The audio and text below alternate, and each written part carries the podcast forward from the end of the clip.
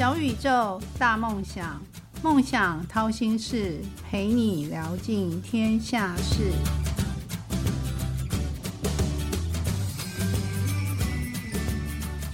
欢迎来到梦想掏心事，小宇宙，小小问大大，我是主持人王小小。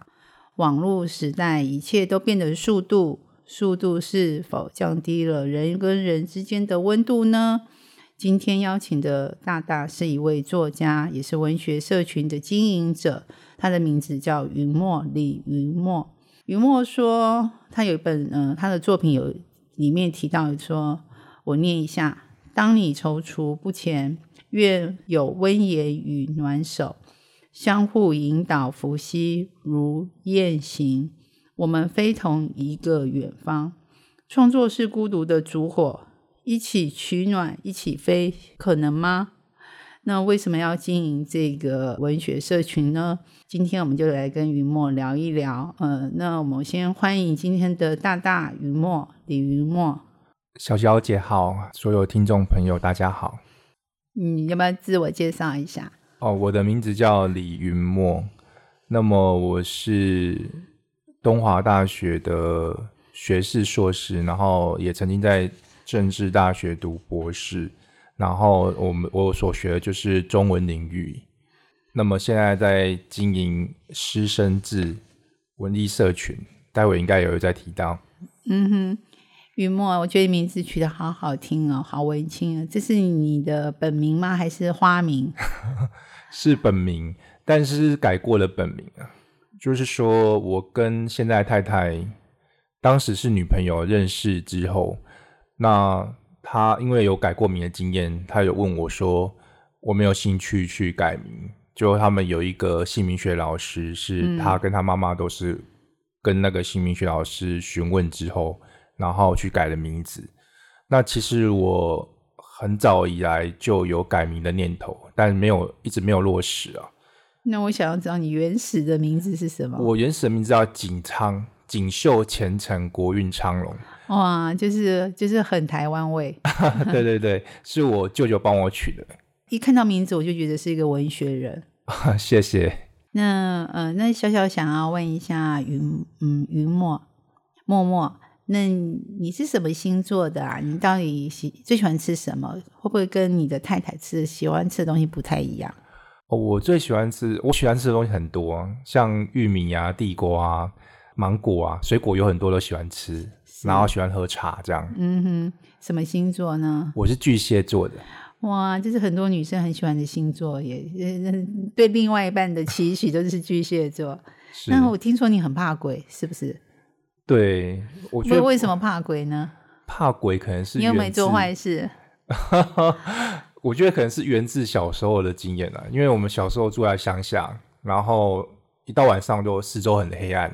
那我们厕所在那个房子的后面，然后要去房子后面上洗手间，就是又很暗，然后就会有一种恐惧感。你是你是哪一县市的哪哪里人哦，小时候是住在嘉义县民雄乡，嗯哼，就是现在中正大学的附近，是，可是是半山腰里面，嗯，就然后也没什么邻居这样，然后我们四周是竹林。哇，那你就是地主喽？没有没有，就是我爷爷的田，但不值钱啊。但我觉得，哎，你四周都是竹林，你现在苏东坡第二了，挺好，挺好的耶。竹影晚上很恐怖的，所以这也是有竹影，还有风声，对对对，嗯嗯。但是，嗯，无竹令令人俗，那你至少不俗气啊。是。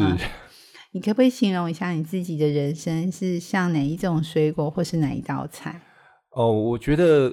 我想一想啊，可能像土芒果吧，因为我们看到现在的芒果都是改良品种，比较大嘛，嗯，然后果果肉比较多，嗯哼，那像土芒果，它就是外表看起来很不起眼，然后小小颗的，绿色的对不对？绿色的，然后可能就是外表皮囊没有很好看，你也不会觉得它很好吃，但是它的果肉其实是很香的，但是又不多。那我觉得我好像是这样子，就是说。我觉得我好像就外表诶看起来不太起眼，然后果有果肉，就是有一点内涵，但是好像也没有很多这样。嗯，有没有内涵，我们待会就知道了。但其实因为小小不不吃芒果，所以真的无法去体验土芒果跟现在那个哦一般的什么爱文对芒果有什么差别。呃，我知道颜色不一样。是嗯那你长这么大，你还记得小时候第一个志愿吗？小时候的第一个志愿其实很模糊了。我有印象的第一个志愿应该就是想要当作家了，那是在几岁的时候？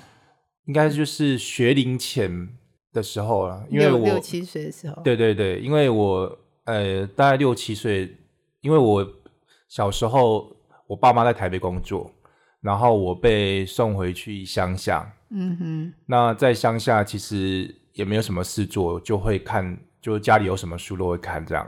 嗯然后所以那时候就会看什么《三国演义》啊那些书啊，然后也懵懵懂懂的，不完全能看懂啊，但是很早就开始读那些书。嗯，我觉得跟小小很像欸。小小很小的时候就就把我们家《中华常识百科》给看完了。那时候我父亲还问我说：“你这么小看得懂《中华常识百科》吗？”嗯，那我就说：“嗯，不知道，就是读没有书好看，就只好看进去了。对对对，然后还有看什么亚森罗平啊，就是从学龄前到国小的时候，都一直给我看一些这种好像是经典的或者是呃还不错的作品这样那。你还记得你第一次拿笔开始写一个作品？小时候作文是什么时候被老师称赞？哦，就是画很多红圈圈，老师不是会把家具旁边都画圈圈吗？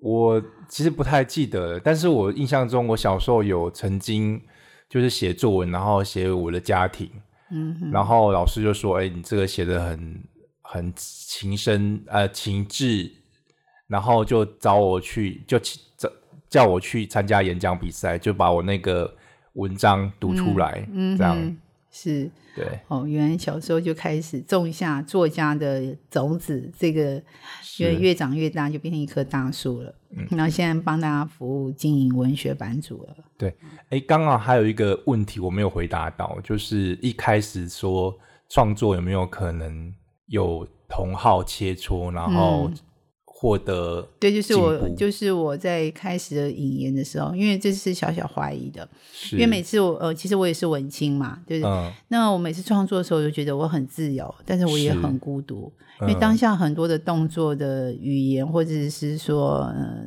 那特殊的一些语法，其实不一定是每个人都能够理解你，所以我才会觉得是不是可以一起携手呢？问对问问我提出这样的疑问呐、哦、就我的亲身经验来讲，我觉得是可能的。那的确，就像小小姐讲的，就是说我们在创作本身的的过程，它是孤独的。那你创作出来成品，可能有一些意象，有一些有一些想法是别人未必能体会察觉的。但是因为文学，就像我们我是受过文学的学院训练的嘛，嗯，科班出身的，对，呃，也半算半科班了，因为在在中文系的训练里面，也未必很重视现代文学。那刚好东华是比较重视的一个学校，这样哦。在我们的想法里面，因为创作是可以教的，所以创作就是可以学的。嗯，所以在相互切磋里面，就是说我们会更理解、更好、更好掌握说怎么样写会更更精准，或者是说啊，什么样意向是可以透过什么样意向让对方了解你这个意向来讲什么。就是说我们会去对这个意向做解释啊，然后去给他统整，就是说有一些意向，他可能你。比方说有个比喻，他可能意意识通常指向性是哪一些？嗯哼，那么在创作完成之后呢，你透过跟人家切磋，他也许别人未必能完全读懂你的东西，你也未必能完全读懂人家的东西。但是因为你们会有一些共同的基础，所以透过跟人家接触，你可能会会得到一些、呃修改的一些建议。那你你也可以透因为这样子去精进自己的作品。那另外一个就是像我跟我太太，因为我太太是诗人嘛，而且她更早、更早就已经出版作品写诗了。嗯，那我跟她切磋的过程，或者是说有时候读她的诗，我也会写一首作品，去回应她。那么这好像就是一种互相激发。嗯哼，对。然后我我在写那一那一首诗，就是刚刚刚刚小小姐帮我朗读的那一首诗的时候，那时候我蛮喜欢的。我还有一个动机，是因为我们因为有经营译文译文社群嘛，是，所以我们的合作者有一些是手写者、朗读者，所以它不完全只是针对创作而言啊，就是说也针对那些爱好者，嗯，就是我们可以跟那些爱好者携手并进前行，这样。是的，对对对。其实，呃，自己的文字被别人读懂，是一个觉得莫大的感动。是，嗯，呃，甚至超过自己写写完的当下的那种感动。是，嗯，所以，嗯，我觉得文学是一个很奇妙的东西。对，常常就在我们的内心做很多的化学变化。当然，我们很幸运，都是这个爱好者。那，呃，你的第一个志愿是当作家，那我觉得。好羡慕啊！因为我是很晚的时候才开始去写作，嗯，但你还记得你人生中忘不掉的挫折吗？我觉得挫折的话有很多啦，比方说年年轻的时候有感情上的挫折啊，嗯，然后还有创作上的挫折，其实就是说我写作路也不是很顺遂。那么最近的比较大挫折就是关于博士的这个。没有毕业的事情，因为我在博士读博士期间，其实花很多心力在养活自己，然后还有就是说我有受到我兄弟的我哥哥的债务的影响，嗯哼，所以就一直没有心力去完成最后去去面对博士的这个门槛，就是去写博士论文啊，然后博士毕业条件啊，我其实博士读了。就是正规的时间都用完了七年，然后还有两年休学都用掉。那其实我可以再申请延毕的，因为有一些现实的因素我可以再申请的。那但是因为我觉得就是说一直拖着，然后毕不了业，它也会成为一个魔障。嗯，那你就放弃了？对对对，就是干脆断舍离，就没有把它完成这样。所以这是近年来的一个比较大的挫折，这样。是的，对。哇，这样你的挫折跟小小的比较起来，你好像是真的更大。小小只是因为数学从来没考及格过，呃，所以觉得很难过。是，但至少你断舍离啦。对对对，其实有时候，嗯，丢掉也是解脱的一种开始，就是全新面对全新的自己。但你学的功夫都还在嘛？是是是，对。好，那现在小小想要问的是，呃。你现在经营这个诗的这个社群，那为什么当初想要经营它？有什么想法吗？哦，我当初会经营这个诗生字的社群，是因为一方面，当时在 FB 就是脸书上就有一些在分享文学作品的粉砖，像是晚安诗，每天为你读一首诗这一些。那因为我有看到他们的分享，那么我自己在看他们分享的时候。像晚安诗，他就是会做一个像书页的一个图片，嗯，然后就截句，然后再把原文分享出来。那每天为你读一首诗，他会是会附赏析的。我会觉得说，文学的演绎就是分享，它有更多元的形式，嗯，所以尤其是像朗读、手写字，嗯嗯，就是说更有温度，它也可以透过这一些来传递，像朗读嘛。因为每一个人的朗读里面就带着他的诠释，嗯，所以朗读等于也是一个作品的一个再演绎、再诠释。然后有时候你听过朗读，你可能会哎，有时候会让突然在你不理解的地方，你听完朗读你理解了，或者是你会产生新的疑惑，就是说这个朗读者诠释跟你是不一样的，那你会再回头去想。所以我就会想说，要成立一个这样的粉砖。然后另外一个契机是因为那时候我有在正大兼课通识国文，嗯，那么我会跟学生讲一些诗歌，然后散文作品嘛。那我在讲解的时候，我也会请人帮我预录，比方说念这首诗，然后或者是呃，就是手写字这样呈现在 PowerPoint 上面。嗯，那这一些素材啊，我觉得它不只是可以给课堂的学生用。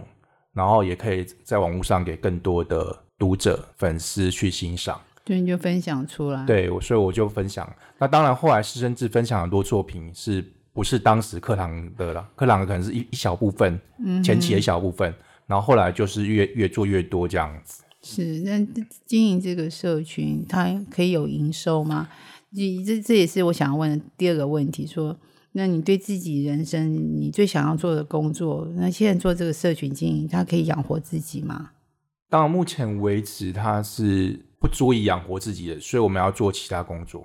它可以有收入了，像台北公车捷运诗文，嗯，台北公车捷运诗文就是大家在捷运上会看到那个嗯。捷运诗文的海报嘛，嗯哼，那海报现在都有附一个 Q R code，嗯，那 Q R code 朗读就是委托我们，这近几年基本上都是委托我们朗读的，就呃，那他委托我们朗读，当然就会给我们委托的费用，但是不多。那因为我们去接的话，同时也是曝光我们自己。所以我们也也很乐意去接，那像这样子的合作的 case，它就会有有一些收入。这样，我自己的希望是之后能够成立一个正式的公司去运运营他们，然后就像一个可以接案的，就是说可以接像这种朗朗读的委托案或者是标案的，就是跟文学艺术有关的标案。嗯哼。那么正式如果有公司去运作的话，可能就比较有办法养活有规模的，对，有规模的这样子。嗯。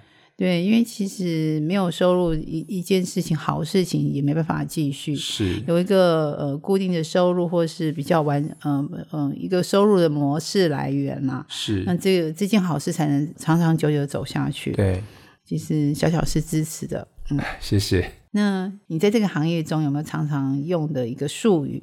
我想要讲一个是比较浅的，就是说副本。我们在经营这文学社群嘛，然后也会帮忙代售书。嗯，那所以我有时候在脸书上啊，或会会讲说啊，我手边的副本书。那其实有些人不太知道副本书的意思。那甚至有一个比较专业的编辑，他说：“哎，副本他会疑惑，就是说好像是那种以前版画的地基，去影印店就自己影印的那种叫。”叫副本，然后我说那个叫复印本，然后副本其实它是指说你在这本书，比方说我有自己的诗集《无地方好》一本嘛，之外我还有很多本，第二本开始就会叫副本，是。对，这个是一个就是说你一点就通的啦，你以后就知道副本是这个。然后另外一个我想要讲的是意象，意象就是比较文学上使用的术语，就是说我们。在讲一些客观的物象的时候呢，它寄予的一个作者的主观的情感，它就会构成意象。那比方说，我想说，可以举我的诗做例子，像我有一首诗的题目叫《你是迷雾中绽放的光》，那么这个诗是写给我太太，就那时候是女朋友了。那原本迷雾我们都知道是什么嘛？但是在这边迷雾，它已经带有我个人的赋予的一个色彩，就是说我们身处的世界好像是迷雾一样，嗯，然后你是迷雾中绽放那道光，嗯，让我可以看清楚道路，嗯哼，所以我把这个一个客观的物象赋予我个人的主观的一个。情志的时候，它就构成了意象，它就带入不同的情感。对对对，一样的一句话，因为不同的人，他带入不同的情感，它可以转换成不同的场景，这是赋予更多的生命。对对对，就是把一些客观的物事，然后赋予你主观的一个情感的时候，它就不只是那个客观的物事物象本身的。所以你今天教大家两个，就是我们家的小默默，教大家两个术语，一个是副本，一个是意向。听众朋友学会了吗？好，那我想要再问的另外一个问题就是，嗯，除你除了经营这个社群之外，但你自己为什么写作会吸引你？我觉得写作它一方面是抒发自我吧，抒发自我这一点在写作上很重要。就是说，通常我们想写作的人。就是你内心一定有什么想要表达的，然后想要透过文字去寄予嘛。然后再来就是，我觉得对我来讲，写作像构筑一个一个小微型的世界嘛。如果像写小说的话，它就是构筑一个比较完整的世界。嗯哼，然后像写诗的话，或者是写散文，也许它构筑的不是那么完整的，但是它就构筑出来一些微型的世界。然后那那种构筑的过程是迷人的。还有一个是因为写作，你可以去获得有一些读者，有一些朋友，然后他们可能会因此跟你有所共鸣。当然，你也可能从这一些朋友的作品里面获得了共鸣，获得了感动。然后，我觉得写作对我来讲，它也是一个沟通他人的一个管道。这样，嗯嗯，就是嗯，即使不善言辞，但是文字也是自己的一个品牌了。是，嗯，但其实很多人就是说，嗯，写诗太容易了，现在网络上太多诗人了，或者又是说，其实这个文学诗都是小众，嗯，那不是一般的那个消费品，然后大家都喜欢的，但是喜欢的人就是很喜欢，是，嗯，但我们也希望把不喜欢的人变成喜欢。对，当然，那你写作之后有没有什么难忘的事情？从开始写作之后，有没有什么事情是你比较难忘的，可以分享给大家？或是因为这件事情让你进入这个写作的这个领域，比较难忘的事？我觉得难忘的事情当然也不止一件了。那我今天就特别讲一件，就是说，因为《无地芳草》这一本书的出版了，它算是圆了我的出书的一个梦了。就是说我虽然是中文系出身的，可是就是在大学研究所的过程里面，虽然一直有在写，但是也会自我怀疑，而而且有时候也会获得、呃、就是来自于师长朋友的一些意见，然后会动摇自己的信念。嗯因为意见里面当然也会有肯定的，也会有否定的。那尤其是如果他是来自于一个师长，他是他他可能本身是诗人啊、创作者啊，他如果给你否定的意见，可能会对你造成更大的一个创伤创伤。嗯那么，所以我觉得在这个过程里面，你会怀疑说自己能不能写，能不能有朝一日出书。那么，所以我的诗集里面有一首诗，就是在最后一首叫《未完》嘛，就是说自己未完成的旧稿已经堆积起来，然后会觉得或无面试的一日，或无第二位读者。就是你可能写了很多，但是你不确信说你有一天可以让它变成一本书，然后出版。可是，一方面这个过程是一个煎熬，二方面这个过程它也是一种积累了。就是终于有一有一天，你发现你好像能足以出书，或者是你觉得你累积的质量，或者是你已经改变的念头。就是像我经营译文社群之后，嗯我觉得我的想法就跟以前不完全一样，嗯因为以前我会比较以学院派的标准，就是说，呃，我们现在是有一学院派有学院派一套标准嘛，就是说什么是好的作品，那什么是不好的作品。那可是因为我经营文学社群以后，就是网络时代开始发达之后，然后我发现创作文字有更多元的可能性。嗯，现在有 Chat GPT，呃，创作变得很容易。呃，对对对，如果我觉得很多的作者可能一不小心就被比下去了，如果他的文字真的不是有情感的，甚至是是没有特殊性，或者是是你刚刚讲到的没有什么意象的话，嗯其实很容易被比下去的，对对对可以被取代。对，总而言之，我我会慢慢摆脱原来的某一些框架。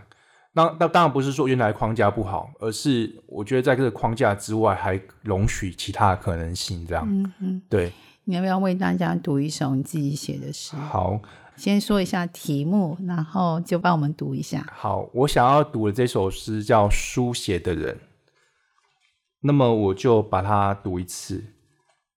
或许他们也居住于岛屿，步入壮年、中年，与我一样，在城市夹缝中蜗居，不常催煮，故临近饮食闹区，经常被油烟味唤起或消灭食欲。未必有书桌，但应当有笔电，搁在某张桌子上，每天不断的打字、打字及打字，多半不是创作，而是工作与人接洽，工作接洽。他们的职业或许是编辑、企划、自营业者、自由工作者、军工教、劳工或其他朝九晚六的上班族。或许他们没有体面的职业与技术，极少有幸运者能够坦然宣称自己以作家、诗人为业。想必他们早已重度近视，出现飞蚊症或其他症状。出现腕隧道症后，五十间，且不时引发肌腱炎、鱼尾纹、抬头纹，身上出现赘油斑点，肩颈、背部时不时出问题，开始需要老花眼镜。或许没有伴侣及儿女，亲友多半不能理解，他们也不能明白自己，除非已获得成就，或是衣食无缺。创作能不能是人生直至，或是徒劳的花瓶、无趣的游戏？在答案没有揭晓之前，书写的人只能不断的追寻。嗯，对，我们都是书写的人，但你刚刚说的一些症状我都有，怎么办？对，万圣道症候群、飞蚊症还是五十肩，可能都是吧。嗯，因为我们一起要慢慢变老。对，嗯，就是。这首诗，小小觉得非常的生活，非常现实，是，然后让我们面对的是真实的自己。嗯，不光是作家，其实不是作家也是这样的人。对对对。那我们在兴趣跟生活跟工作中，一定要取得一个一定比例的平衡。那你是怎么取得这个平衡？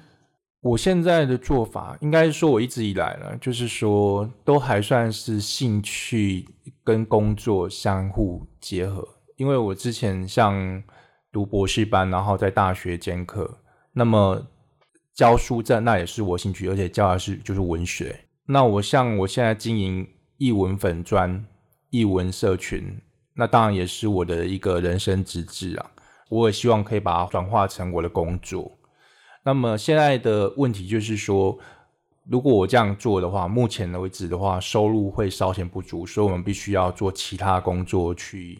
去兼顾这样，那么当然最最理想的状态就是以后让他步上轨道，然后他有稳固的一个收入来源，那那他同时也是我们的兴趣，这样，嗯，对，这是最人生最幸福的事情，做的工作是自己喜欢的事情，又是可以呃，又是可以回馈社会的事情，是，这就是最大的幸福了。那小小还想问，是说你有没有什么想要挑战跟完成的梦想？不一定是在文字哦，也许你的人生还有其他你没有跟其他人说过的，嗯，应该比远方更远方的 梦想。其实我想要挑战梦有一个啦，但是也跟文字有关，就是我一直蛮想写武侠小说的。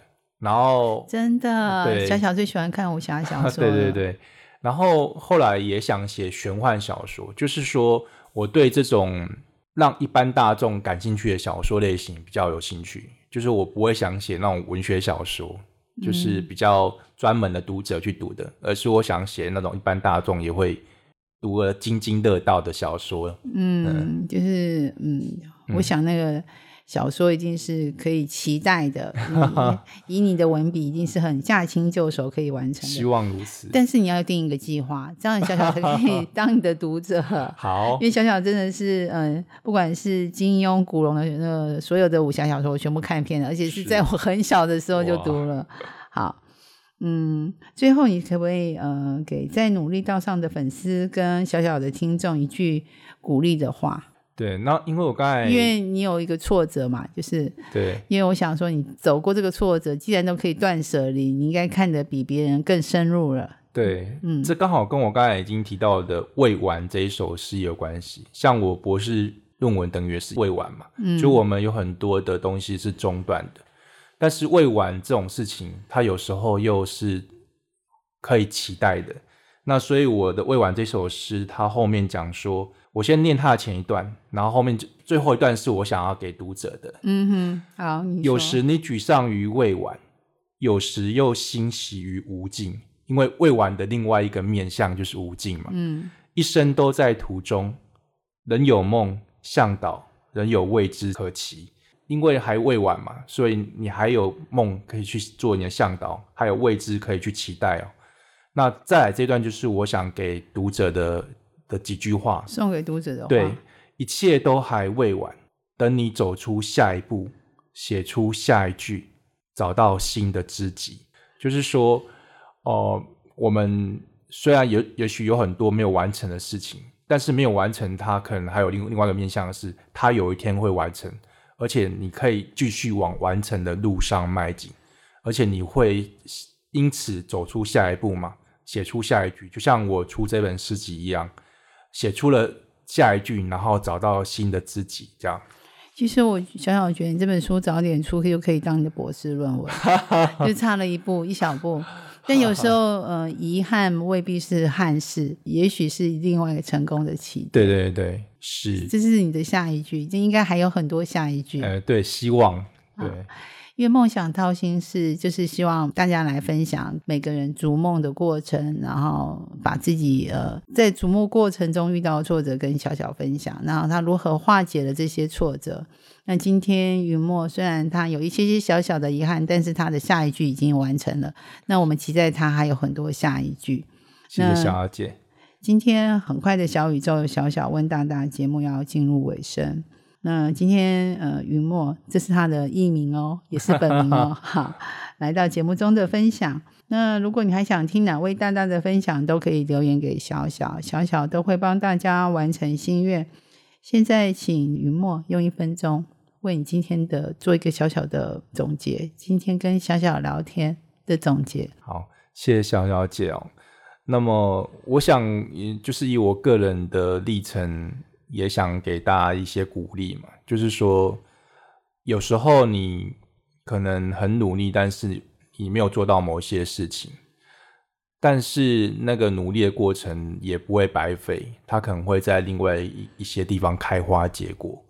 那么有时候你以为你走不到那里，但是后来你还是走到了。像我出书这件事情，可能可能对我来讲就是这样子。那我也。希望借此鼓励大家，就是说，如果你有梦想，你就勇敢的去前进。那那么，不管你最后能不能达到，那个过程本身也是一个收获。那我们要怎么买《无地芳草》这本书呢？虽然据说是写给某人的情诗，让小小有些嫉妒，但是我们还是可以好好的拜读它。呃，有里面有一些是写给我太太的情诗啊，但是也要有很多不。别的这样是，呃，在网络书店跟一些实体书店都可以买到。嗯哼，那么欢迎大家去查看看，应该找书名就可以找得到了。无地芳草，听众们记住了吗？美好与成功都不是偶然。嗯，我们的人生到底练了什么绝学，沾了什么秘方，才能够一路向梦想靠近？快来掏心事，用一杯咖啡的时间，小宇宙小小问大大，与你一探究竟。光听小小讲这句话，你就知道小小是一个武侠迷了。那我希望我是武林盟主，然后号召所有爱好文字者，大家一起来支持。呃，云墨他支持的是生字，对师生字，对这个文学的呃出生儿。嗯，好，谢谢大家一起为文学尽一份小小的心力。那我们今天节目就到这里了，嗯，跟大家说再见喽。各位听众朋友，谢谢你们，大家再见。希望大家一起支持云墨，啊，拜拜，拜拜。梦想掏心事，掏尽天下事。